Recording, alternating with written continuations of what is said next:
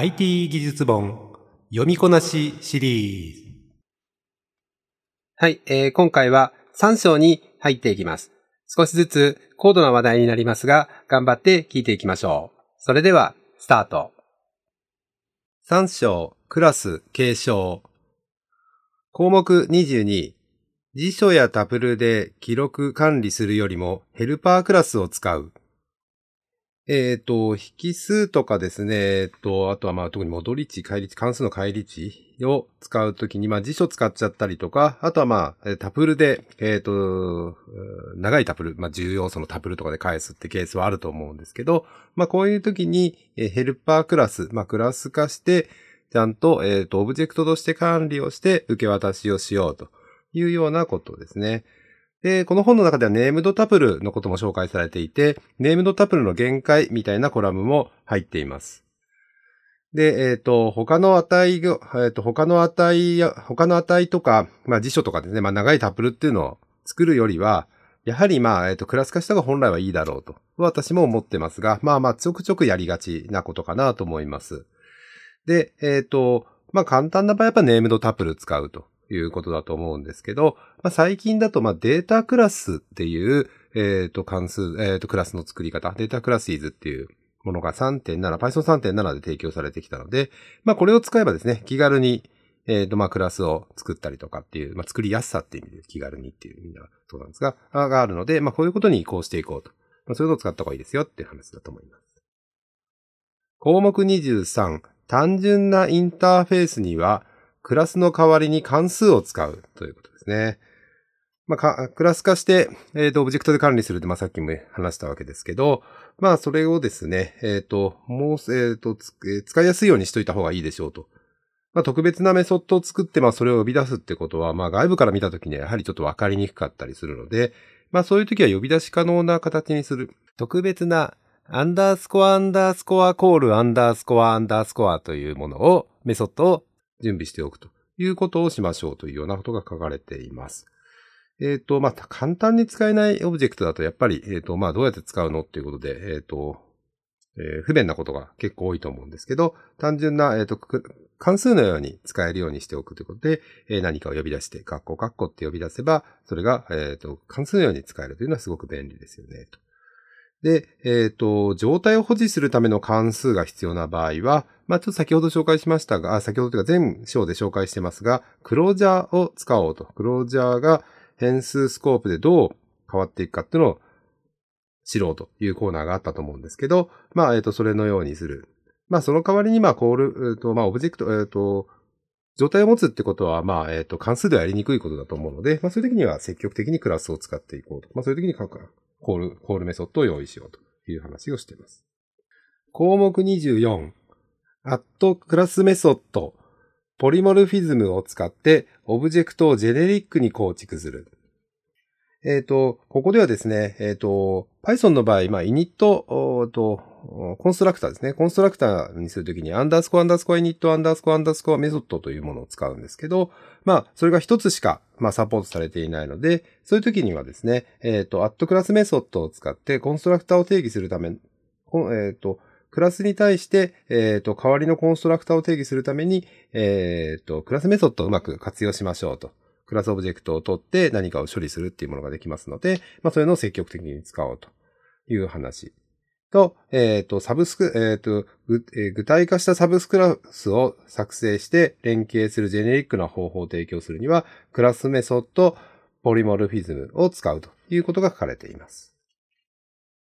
項目25、親クラスをスーパーを使って初期化する。えっ、ー、と、先ほどのまあ初期化メソッドとかを、えっ、ー、とまあ変えたい場合とかで、まあ、えっ、と、親で、えっ、と、継承された子側が親の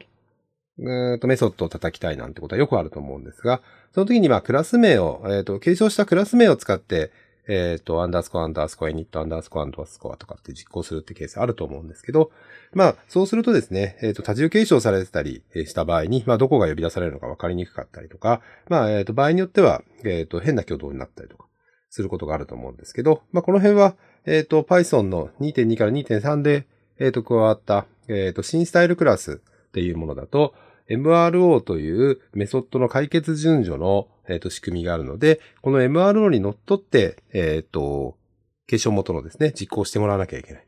まあそういう時には、しっかりスーパーを使って、えっ、と、ちゃんとやろうと。まあここではですね、えっ、と、メソッドの解決順序、MRO についてと、ダイヤモンド検証に、ダイヤモンド継承についての話。で、親クラスを初期化するには、スーパーを、スーパー関数を、組み込みのスーパー関数を使いましょうということが書かれています。項目26、多重継承はミックスインユーティリティクラスだけに使う。えー、Python は多重継承サポートをしています。まあ、えっ、ー、と、複数の、えっ、ー、と、クラスをですね、継承していろんなことができるわけですが、まあそうすると、やはりまあ、えっ、ー、と、どこでどういうふうに、うん、動作がされているのかって、まあ、比較的わかりにくくなるので、そういう時はまあ、えっ、ー、と、ミックスインクラスを、えっ、ー、と、使って作っておいて、まあ、それを、それだけを継承しましょうということがここには書かれています。ミックスクインクラスで、えまあ、同じ結果が得られるようにうまく作れそうだったら、まあ、多重継承を使うのをやめられないかなっていうこととか、えっ、ー、と、インスタンスレベルで、えっ、ー、と、プラグイン可能な振る舞い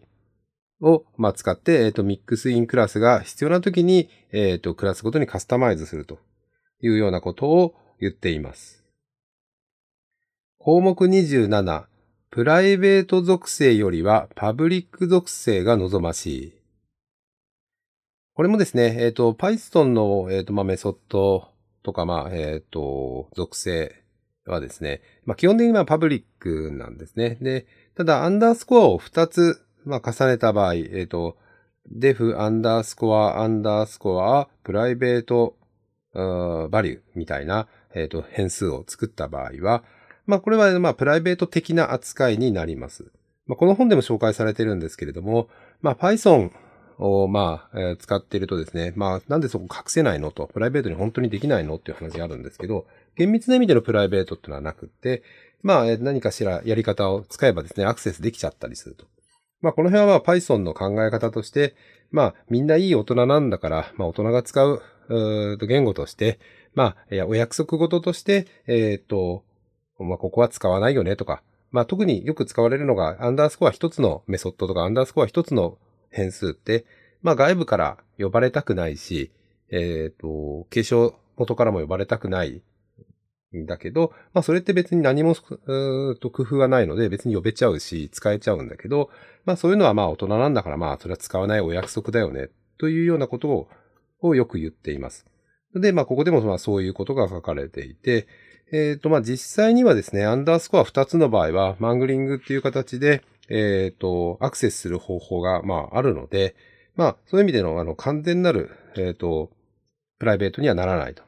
まあなのでここでは、えっ、ー、と、ちゃんとまあ、えっ、と、これは、そういうふうに触らないんだよとか、えっ、と、ドキュメンテーションとかですね、まあそういうお約束事としてやるの方がいいので、特にプライベートっていう属性は、まあ、えっ、と、使わない方がいいんじゃないのかなと。ただ名前をの衝突とかっていうのを避ける場合に、アンダースコア2つ使っておくと名前が衝突しなくて上書きされないっていう仕組みになるので、まあそういう時はいいよね、というようなことが言われています。項目28、カスタムコンテナー型は collections.abc を継承する。ね。えっ、ー、と、まあ、ここで例が出てるのは、まあ、リストのような単純な形のもので、簡単にですね、継承してちょっと、えっ、ー、と、一つ機能を加えるとかであれば、まあ、リストを継承すればいいけど、もうちょっと複雑なものになった時って、まあ、特に、えっ、ー、と、組み込み型継承せずに何かを作りますよね、と。ただ、まあ、リストのように、えっ、と、イテレーションできるような、仕組み、えっ、ー、と、4分で回せるような形のものを作ろうとすると、アンダースコアアンダースコアイターを、まあ、実装するよね、と。あとは、まあ、ゲットアイテムのようなものを実装するよね、と。まあ、そんなことが書かれていて、ただ、まあ、それで終わったな、なんて思って、えっ、と、作って、えー、実際に使ってみると、実は、まあ、長さの要素が欲しいんで、連関数で、まあ、リストのように普通に使えるんで、連使えるよなと思って、連ってやると、まあそのレンが提供されてないよ、みたいなことになることって、まあ当然よくあるし、まあ、えっ、と、リストのような複雑な、えっ、と、データ構造を、まあ、模倣するのは結構大変だよね、と。まあ、どこに、えっ、と、どんなメソッドが実質的に必要なのか、みたいなの分かりにくいと。なので、まあそういう時は、えー、コレクションズ ABC モジュールをを継承しておくことによって、まあそれを、えー、と防ぐと。えっ、ー、と、コレクこの、ここに出てる例だと、コレクションズ ABC のシーケンスっていうものを、えっ、ー、と、継承して、えっ、ー、と、作っているので、まあそうすると、レンとゲットアイテムが必要だよねっていうことが出てきて、えっ、と、まあそれがあれば、まあちゃんと、えっ、と、シーケンスアイテムとして使えるので、まあそういうふうな使い方しましょう、そういうふうな構築の仕方しましょうねっていうことが書かれています。で、やっぱり単純なケースではですね、えっ、ー、と、まあ Python のコンテナ型からまあ直接継承するとか、えっ、ー、と、まあそんなことが書かれています。第3章、クラスト継承はいかがでしたでしょうか？えっ、ー、と、クラスの多重継承の話ですとか、結構まあ難しい話がちょっと続いてきたかなというふうに思いますが、えー、何度か繰り返し聞いたり、えっ、ー、と、本を熟読することによって理解していけるのではないでしょうか。この番組は CMS コミュニケーションズの提供でお送りしております。CMS コミュニケーションズでは、ウェブをはじめとしたシステム構築、Python をはじめとした周辺技術のコンサルティング技術サポートを行っております。